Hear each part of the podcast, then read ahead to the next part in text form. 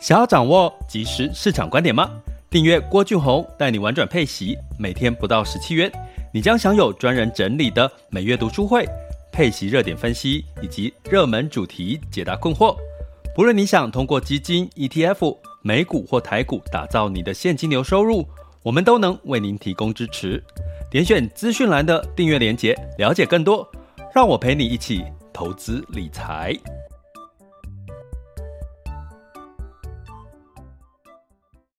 这里是完全配息笔记投资讲白话，一个从投资人角度带你一起掌握全球市场的脉动，分析配息标的、美股、台股、A 港股即时热点，陪伴你不再害怕市场涨跌的风险，一起稳健财富成长。亲爱的各位，你们今天好吗？今天是二零二一年的八月十一日了哦，诶，真的。我不知道我是我自己的感觉还是怎样，你们有没有觉得时间真的过得很快啊？八月八号父亲节过过了，然后十一好像就要八月中旬了，然后眼睛大概大概在在工作个两周，可能又进入到八月底了，然后开始看到在促销这个中元节，然后这个七夕情人节，甚至连中秋节的月饼。都已经开始在做促销了哈，所以我不知道，反而这个这个这个情况呢，就是你没有办法出游，诶，可是为什么那个时间还是过得很快？还是你是属于那个属于觉得时间过得很慢这种人哈？那呃，可以等下跟我们分享交流一下。那我昨天其实花了一点时间呢，去看了这个小米哈，其实 原来我时间记错，是八月十号。昨天的晚上，哈，这个小米的这个 CEO 这个雷军，哈，就是他他他很有趣，哈，就是一般我们发表会就发表会，哈，小米他发布了这个新的这个 Mix 四的手机，Mix Mix 四的手机，还有一款这个平板，还有一个智能音箱，还有这个一只智能 AI 狗，哦，那只狗我其实还蛮想买的，那只狗看起来真的很拟真诶，很像一只真的狗哦，金属狗，然后。然后它跟我最近看到一部电影的那个狗很像，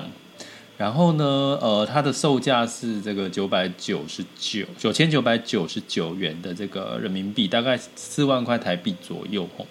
一只拟真的一个狗哦，大家有兴趣可以看一下。它其实是在强调后未来 AI 的一个一个市场真的是非常大，也代表了这个小米的实力了吼。那。其实我自己比较特别关注的，其实是在这个，呃，其实他雷军他在昨天他前半场很有趣，是他做了自己的个人演讲，后半场才是新新品发表，其实还蛮有趣的哈，就是好像一个 CEO 他他本来应该办一场个人演讲在别的地方，然后他顺便连发表会一起，然后大家有兴趣可以听听看。我觉得有时候一个总裁哈，就是一家公司的这个主事者哈，他的心态他的这个格局有没有很大？你就可以看出他对于这个这个这这家公司的未来的前景，所以我会建议大家从学习投资理财的角度，大家可以抽空去看一下这个小米的这个雷军他在昨天晚上的直播，他其实是一场发表会，所以你可以看小米发表会，然后其实他前面就是雷军的这个应该差不多有半个小时到一个小时吧，就在讲他。从一路以来 IPO 跟进入成立这家公司的一些状况，遇到的瓶颈，然后在股价的这个过程当中，然后他给投资股东的承诺，然后的一路上的一些变化，其实听起来还蛮诚恳、蛮真诚的。大家有兴趣可以听听看，就会觉得这家公司这个人的讲话就代表了这家公司。那呃，我们应该找个时间再来讲一下这个小米的看法哈。其实我我自己是对小米这家公司也是特别关注。呃，在昨天他提到了，就是三年要成为世界第一哈。目前他的手机的市占率是第二哦，第一名是这个三星，第二名是小米，第三名才是苹果。所以大家不要以为这个 Apple 其实已经是。是世界顶尖的，其实不是哈。其实目前的市占率，手机其实是第一名是三星，第二名是这个小米，第三名才是苹果。所以我们要，我我我有讲过一个趋势嘛，世界是这样，就是大者恒大哈。你要看发行个五倍券，大家其实应该可以预习得到，可能真正受惠者是那些大型的卖场哦，大型的电商，反而那种小型的干妈店可能不。真的大家会拿三五倍券特别去买嘛？其实可能会就是就是实际上受惠还是比较大型的厂商。那这种的行为模式，其实在未来我觉得是未来会是一个常见的常态。所以小米说三年要成为第一名的这个这个手机占有率市占率的品牌，我觉得看看哦，就是看看哦。那这个过程我其实坦白讲，我比较关注的是平板哦，因为平板几乎这个价格已经开始可以取代这个呃笔电，而且它功能也是已经接近，甚至呃很多地方都优于笔电哦。所以我觉得这个市场可能会是我们下一个要去特别关注的市场，平板哦，因为它发布了平板呢。我最近留意在这个呃大陆出的平板哦，因为我们在想 Apple iPad 其实大概都贵很贵耶，贵什么什么一万多、两万多、三万多、四万多，你再加一个键盘都可能要差不多六万块，你就跟一个台笔电差不多了。那可是呢，像小米跟联想哈，它推出的像小新的 iPad Pro，联想是小新 iPad Pro。其实呢，基本上呢，都呃价格都是在一万块台币以下，然后你再加个键盘上去，也差不多一万出头哦，很心动的价格哦，而且还支支援杜比世界跟杜比欧童哦。哦，哎，我怎么这一集好像在聊平板？因为我自己其实在开始在关注这件事情哦，所以我们下一次再找一个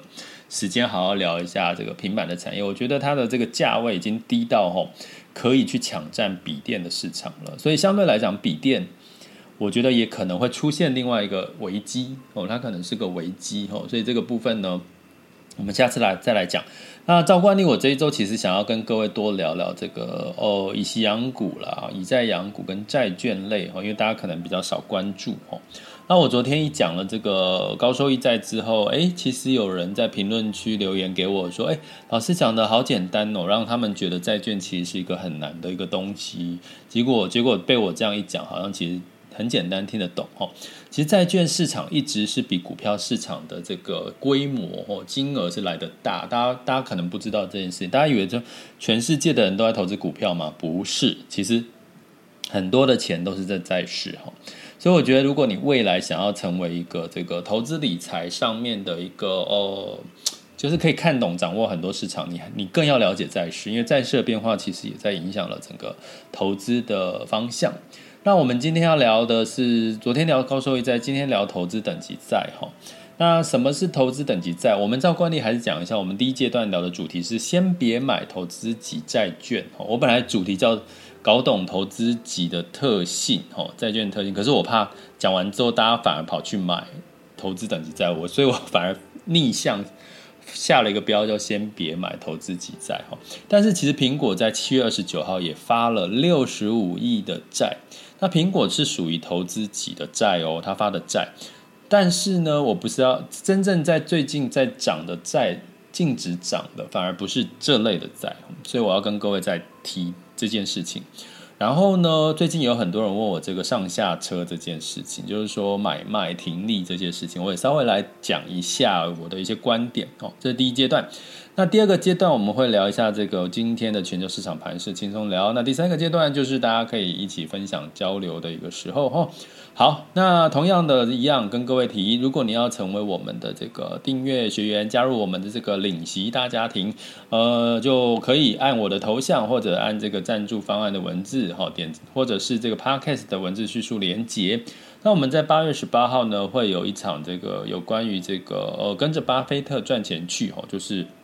比较深入的去聊美股跟这个。呃，比较是境外 ETF 的这这些这些呃概念，然后包含怎么去挑选热门的一些热门热点的一些方向哈。那十八号哦哦，礼拜三哦晚上的八点哦，那直播的方式可以这个就是我们手把手的去教大家。我们怎么去看哦？怎么去找哪一些资讯来做一个参考哈？呃，根据前两场，其实大部分的人都反馈说，哦，其实收获还蛮大的哈。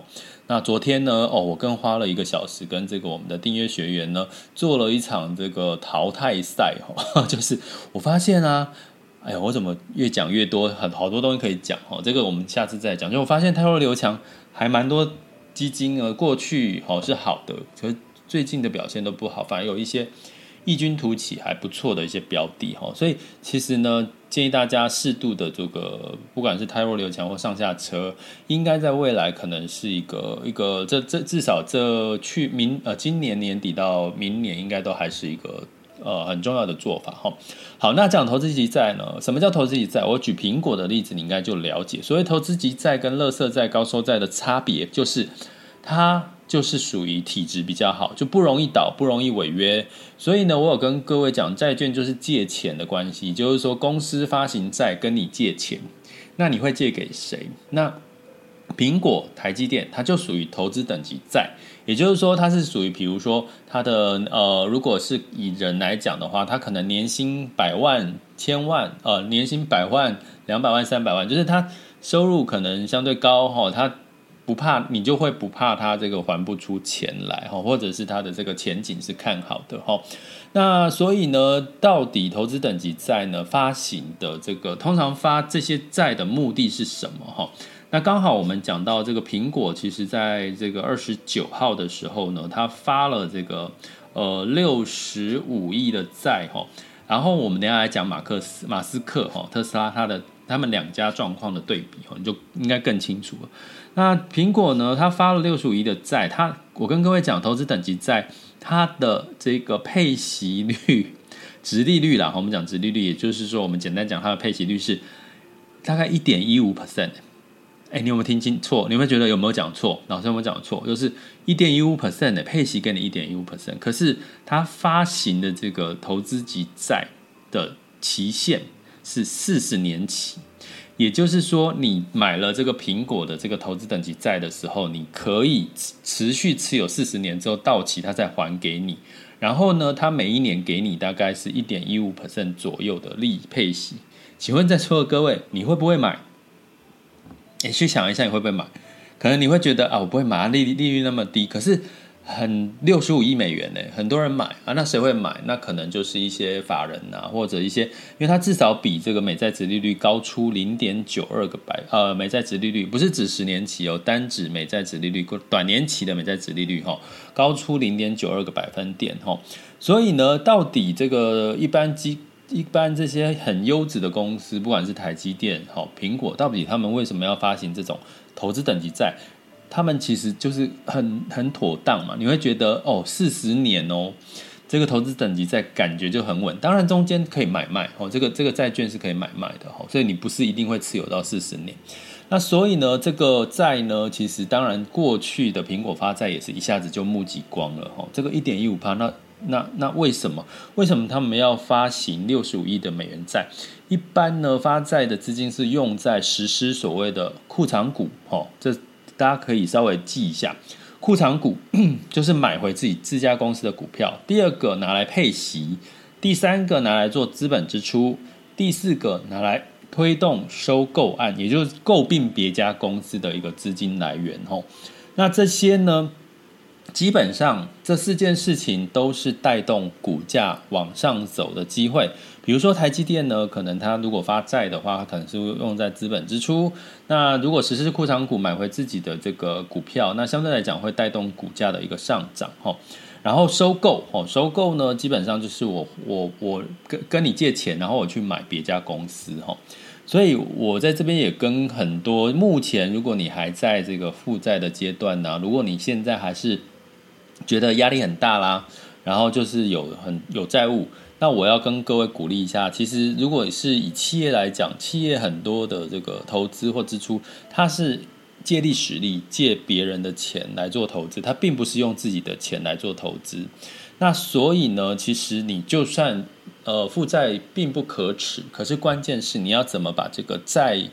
变成一个良性的负债哦，就是。帮助你呢，透过负债，然后去呃有机会增加你的资产跟这个你的现金流，我觉得这才是一个比较良性的做法哈。我所以，我在这边题外话就是，呃，其实如果你现在是属于负债一族的话，那也不用太担心哈，也不要觉得很可耻啊。其实，其实企业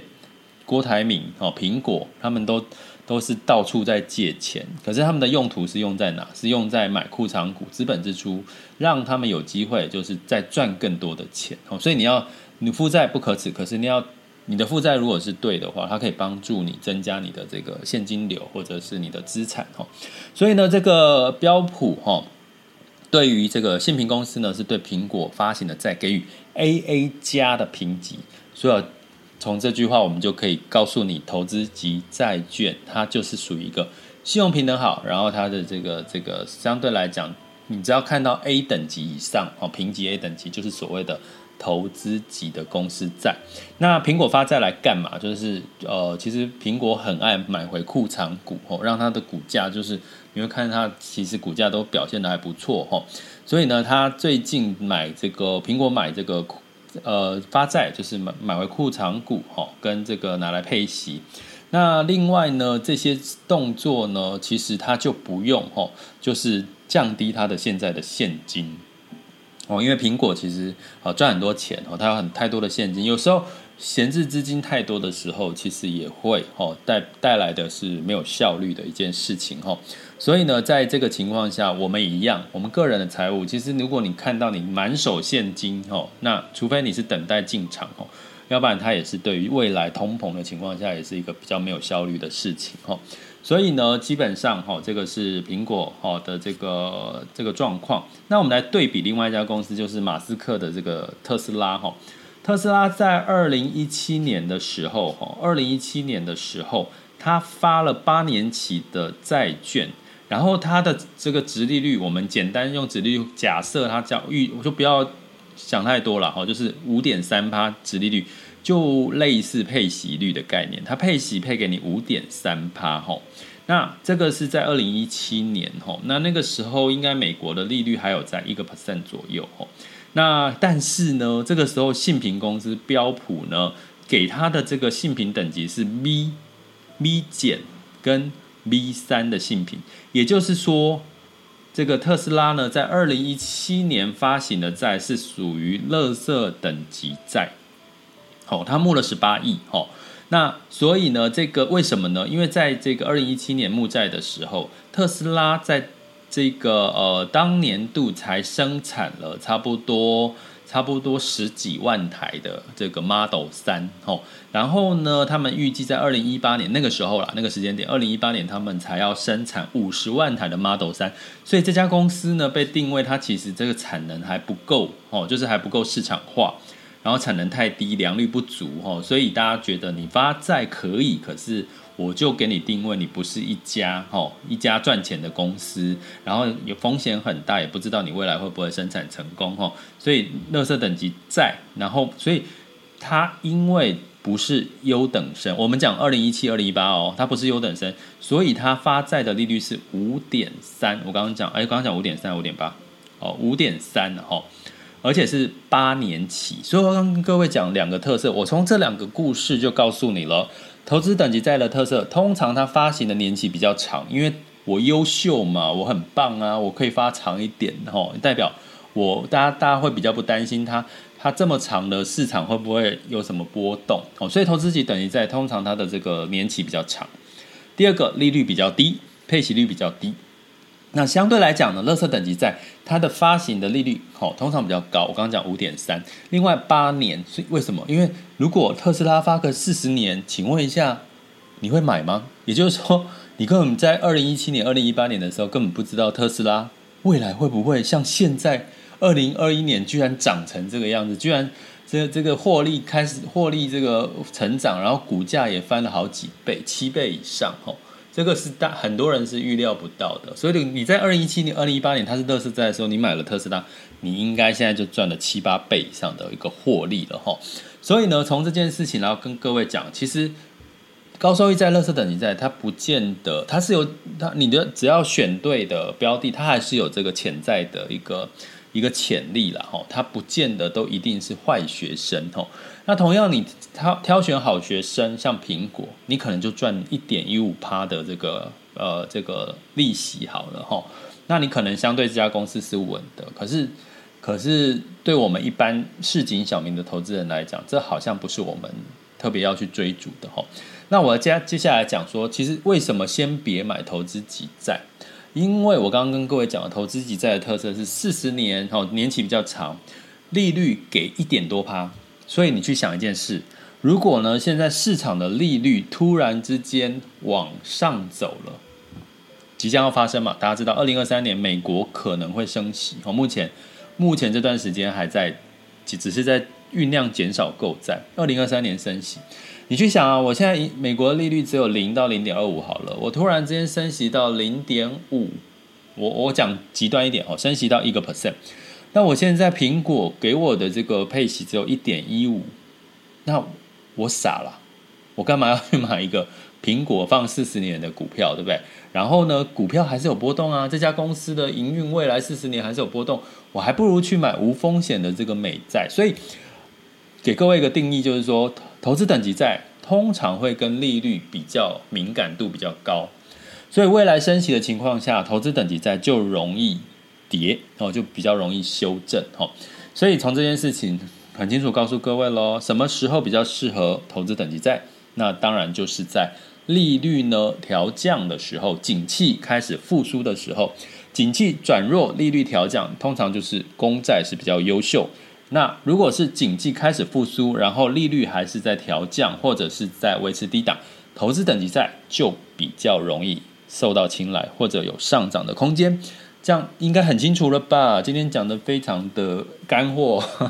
非常干货哦。那但是呢，我今天要跟各位讲，到底其实反而最近有一类哈，我已因为我已经讲了垃圾债、高收益债，又讲了投资等级债，其实有一种债是介于这中间，很很很很努力。可是呢，被打入了所谓垃圾债是什么呢？就是我们讲的堕落天使债哈。那其实我之前已经在 Podcast 有讲过堕落天使债，大家可以去诶，我不知道 Podcast 可不用搜寻的，就是你去 搜寻我之前有讲过一集堕落天使哈。那好像是五月吧，还是多久忘了哈。那简单来讲，就是说什么叫堕落天使？就是它本来是投资等级债，它本来是像苹果这样子的投资等级债，可是呢，它却被因为疫情的关系，我举个例好了，像百胜集团，百胜集团就是肯德基，肯德基呢，它过去也是所谓的投资等级债，成绩不错了哈。虽然最近那个推出二九九，哎，大家有没有去吃二九九的这个九块鸡？好，九块鸡二九九，大概过去的半价了哈，去吃一下。我每次这种特价都要去赶一下热潮啊，每次订的这个肯德基都要排队哦，排很长，我觉得。台湾的服务业真的有加强的空间呢，我都已经在上网预订了，结果还要去跟那些现场买的一起排队。我已经上网付钱哦，我还要排队。大家有没有去买过二九九的肯德基？如果有买过，你有什么体验？麻烦等一下分享给我们哈。所以呢，这个肯德基百胜集团，它就在疫情去年的时候就被打入，从投资等级债被打入了所谓垃圾债。好啦，那现在疫情开始慢慢复苏，大家开始消费喽。开始解封喽！哦，不管 Delta，我们先不讲 Delta 哈。所以呢，他是好学生啊，他只是因为疫情被打入的这个高收益债，所以在这个时候这段时间，这种被临时被打入，好被受所谓的疫情受灾户被打入，可是他体质真的很好，他其实他的市场，他整的整体的状况还是很好，财务状况还是很好，这种就叫堕落天使债。那这种债。在最近这段时间反而逆势上涨，为什么？因为我从这个本来被打入冷宫的这个堕落天使高收益，我开始要回升评价，好，信评开始要回到投资等级债，那我当然会被市场过去担心它不好的状况，我就开始把资金就回流嘛，哈，所以这就是哈，这就是所谓的这个呃，最近反而。高收益债跟投资等级债之外，其实呢有一个叫堕落天使债，最近的净值哦，净值哦表现相对亮眼哦，所以呢你就可以知道这中间的关系跟逻辑了哈。那所以如果你投资等级债跟利率有关系，暂时先别碰哦。我刚跟各位讲的时候，不是不是叫各位现在就去去去追这个苹果，因为你觉得哦，投资等级债很棒啊，很好。可是它是跟利率比较有关系。可是呢，高收益债我昨天也讲了，上上一节 podcast 也讲了，其实它的净值表现可能仍然哦哦没有太大的一个空间。可是它配息相对来讲是稳的。那如果你又想追求净值，又想追求这个配息，那相对来讲，这类型的堕落天使债可能是你可以特别去关注的哦。好，那这个讲完了这个投资等级债，最近很多人问我说，这个上下车哈，所谓上下车就是买跟卖啦，你什么时候上车买哦，什么时候卖哦？那我这边只是简单提一个论点哦。那详细的这个买卖哈，其实我们会在，因为我们这这个订阅学员都有一个这个我们 VIP 群哈。那慢慢慢慢，大家大家开始热络了起来哈。那热络的过程当中，就有很多交流分享。那因为是赖群，我就比较可以就是及时的去呃提点一些事情哈。那上下车的技巧，我们简单的一般人来讲可以做的事情，就第一个设停利点哦，很简单，就是你预期满足的这个停利价位是多少哈，百分比。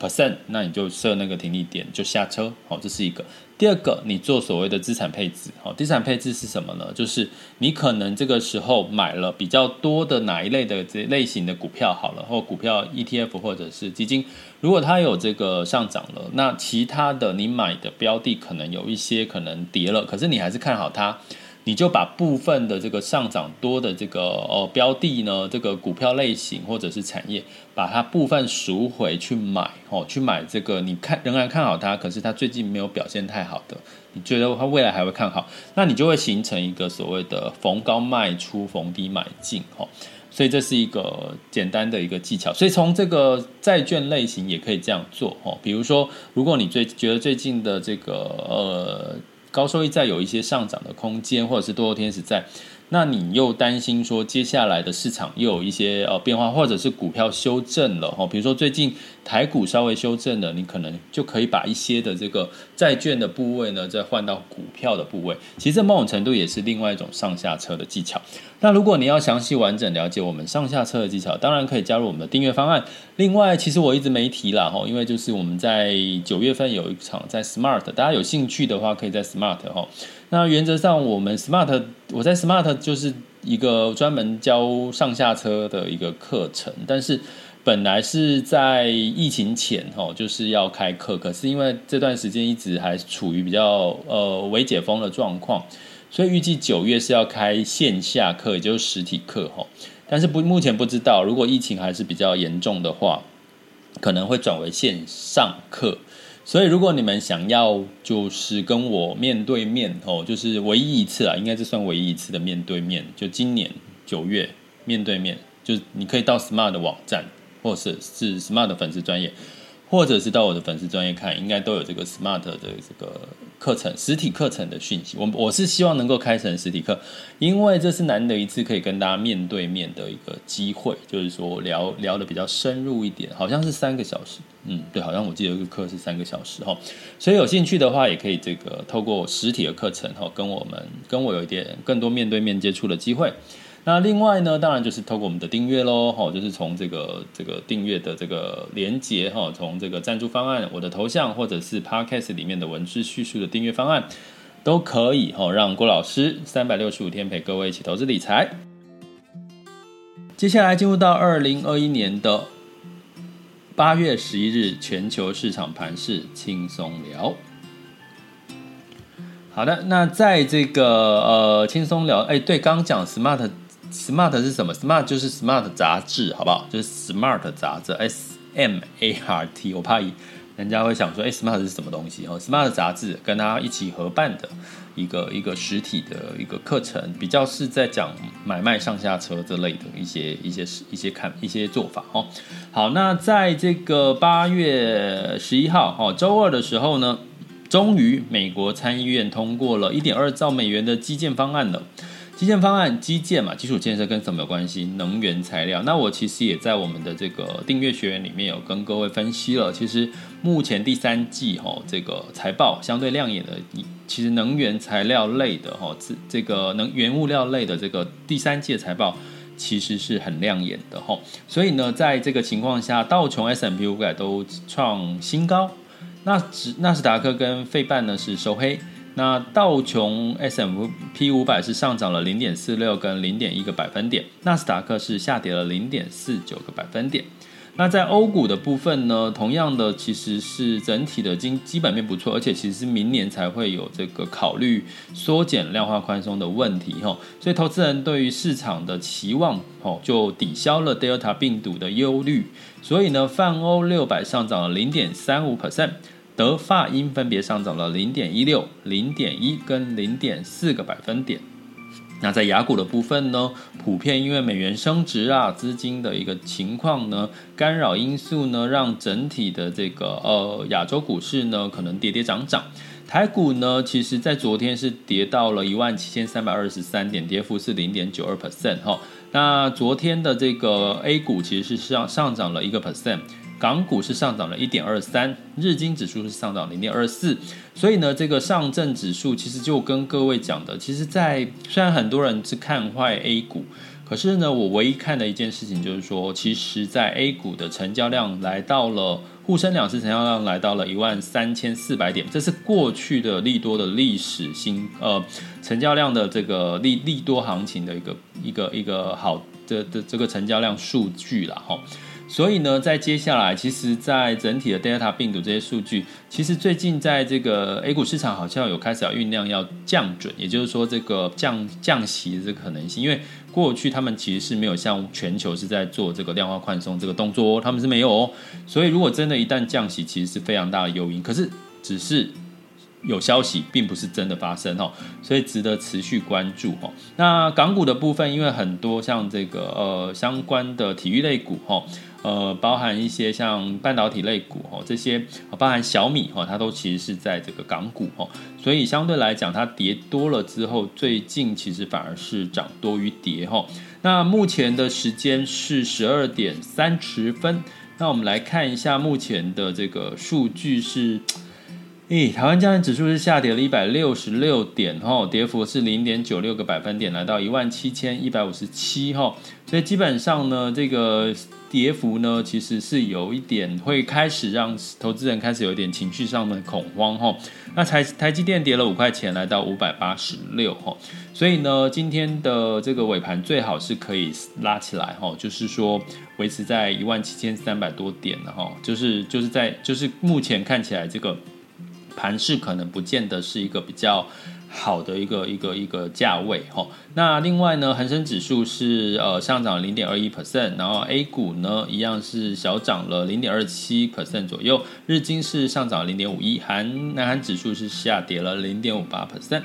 那至于来到了这个能源部分呢，是布兰特原油上涨了二点三 percent，来到七十点六三。好，那维持在这个支撑的力道，原因是美元的反弹压抑了这个原物料的一个价格啦。那金价的部分是收涨零点三 percent，来到一一千七百三十一点七美元每盎司哈。那仍然是比之前的一千八哈，还是这个还是还是修修正了哈。那美元指数来到九十三喽，九十三点零七哈，前几天大概九十二点多。呃，美元兑台币来到二十七点九哈，那这个台币如果最如果还是稍微的强势，其实对这个台股还是比较是呃，我们可以比较稍微的比较是加分题了哈，这样子的一个看法。那美元兑人民币是六点四八五二哈，那其实一样还是美元相对来讲还是比较强势的一个货币。所以呢，最近还是持续的关注吼。那如果台股的部分呢，目前其实看它何时止跌回升吼，那其实这也是一个相对来讲比较重要的一个关键讯息了哈。那要不然如果持续跌的话，可能会跌乱了这些所谓的投资人的信心。那希望接下来可以止跌哈。那毕竟呢，整体基本面来讲，吼，其实还是相对来讲是比较嗯，比较第三季还是比。仍然是一个成长的状况。那目前台湾有没有疫，又没有疫情？不过另外一个也呼应到昨天有这个呃学员问到我的，就是说呃基本上呢，